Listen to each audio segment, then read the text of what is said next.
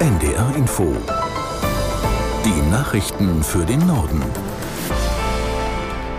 Um 15.30 Uhr mit Tarek Yusbashi.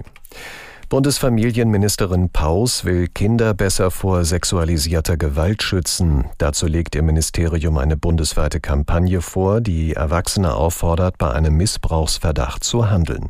Aus Berlin Nina Amin. Die Grünen-Politikerin meint, kein Kind ist allein, jedes Kind umgeben von Erwachsenen, die es schützen könnten. Zu viele schieben laut Paus die Verantwortung weg, aber oft aus Unsicherheit. Sie appelliert an Erwachsene zu handeln, wenn sie ein komisches Bauchgefühl oder eine Vermutung haben.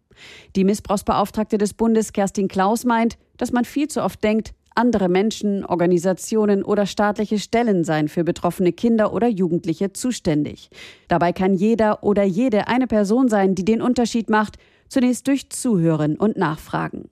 Zum Auftakt der Kampagne gibt es jetzt eine Aktionswoche. Dabei wird über Anlaufstellen informiert, die beim Verdacht auf Kindesmissbrauch weiterhelfen. Im vergangenen Jahr hatte das Bundeskriminalamt mehr als 17.000 Kinder unter 14 Jahren als Opfer sexueller Gewalt erfasst. Das Shifa-Krankenhaus im Norden des Gazastreifens ist schon seit längerem umkämpft. Nun berichtet die Nachrichtenagentur Reuters, die ersten israelischen Soldaten hätten das Gebäude erreicht. Aus Tel Aviv Kilian Neuwert. Die israelische Armee vermutet Einrichtungen der Hamas unter dem Krankenhaus, das seinen Betrieb inzwischen einstellen musste, weil es an Treibstoff für Generatoren fehlt. Israel erklärt, Soldaten hätten Sprit angeboten, die Hamas aber sei nicht darauf eingegangen. Der Direktor der Klinik hat diese Darstellung bestritten. Im Schiefer Krankenhaus sollen sich noch mehr als 2000 Menschen befinden. Berichten zufolge starben Frühchen und andere Patienten, weil sie nicht behandelt werden konnten. Verwundete zu evakuieren gilt Ärzten der Klinik als große Herausforderung. Israel hatte Unterstützung und freies Geleit angeboten. Nach Bundeskanzler Scholz hat sich auch Außenministerin Baerbock gegen einen Waffenstillstand im Gazastreifen ausgesprochen. Sie verstehe diesen Impuls, sagte Baerbock am Rande eines EU-Außenministertreffens in Brüssel. Aber Impulse würden nicht ausreichen, um Sicherheit und Frieden zu garantieren. Die Lage in der Region beschrieb Baerbock als zum Zerreißen. Wir spüren an allen Orten, wie groß die Verzweiflung im Nahen und Mittleren Osten ist wie sehr die Menschen in Gaza leiden, wie sehr die Menschen im Westjordanland leiden, weil sie um ihre Liebsten trauern, wie sehr die Menschen in Israel leiden, die immer noch nicht wissen, wo ihre verschleppten Kinder, ihre verschleppten Ehefrauen sind und nonstop den Terrorangriffen ausgesetzt sind. Baerbock forderte, wie auch mehrere andere EU-Außenministerinnen und Minister, eine sogenannte humanitäre Feuerpause im Gazastreifen. Nach einem UN-Bericht wächst jedes dritte Kind weltweit in einer Region auf, in der Wasser knapp ist. So steht es im Report Climate Change Child, den UNICEF im Vorfeld des Weltklimagipfels COP28 herausgebracht hat. Aus New York Antje Passenheim.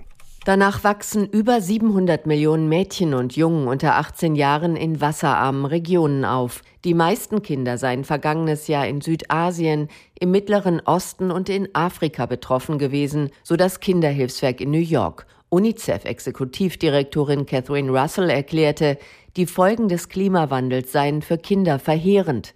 Der Bericht warnt, wenn Heranwachsende zu wenig Trinkwasser haben, sind sie dem Risiko von Krankheiten und Unterentwicklung ausgesetzt. Bei Kindern unter fünf Jahren sei es eine der Hauptursachen für Todesfälle. Sie würden an Krankheiten sterben, die eigentlich vermieden werden könnten. Der Klimawandel drohe die Lage weiter zu verschärfen, warnt UNICEF. Die Materialknappheit in der deutschen Industrie hat deutlich abgenommen. Nach Angaben des Münchner IFO-Instituts berichteten im Oktober nur noch 18 Prozent der befragten Industrieunternehmen von Engpässen. Im September waren es noch 24 Prozent. Laut IFO-Institut sei das Vorkrisenniveau nicht mehr weit entfernt. Allerdings unterscheidet sich die Lage in den einzelnen Branchen teils deutlich. Im Automobilbau berichten nach wie vor die meisten Unternehmen von Lieferengpässen. Hier ist mehr als jeder dritte Betrieb betroffen. Der Höhepunkt der Lieferprobleme war im Dezember 2021, als 82 Prozent der Unternehmen darüber klagten. Immer mehr Autofahrer in Deutschland stellen fest, dass die Stimmung auf den Straßen deutlich aggressiver geworden ist. Das zeigt eine Studie der Unfallforschung der Versicherer. Jan Krümpel aus der NDR Nachrichtenredaktion zur Frage, an welchen Stellen sich das bemerkbar macht. In der Studie wird deutlich, dass fast 50 Prozent der Befragten in bestimmten Situationen im Straßenverkehr immer mal wieder schnell Aggressionen abbauen müssen. Im Jahr 2016 haben das nur halb so viele angegeben.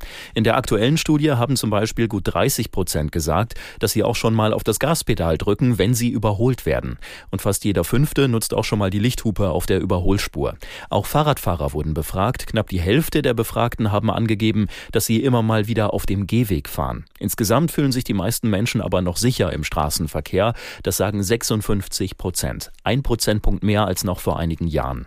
Und das waren die Nachrichten.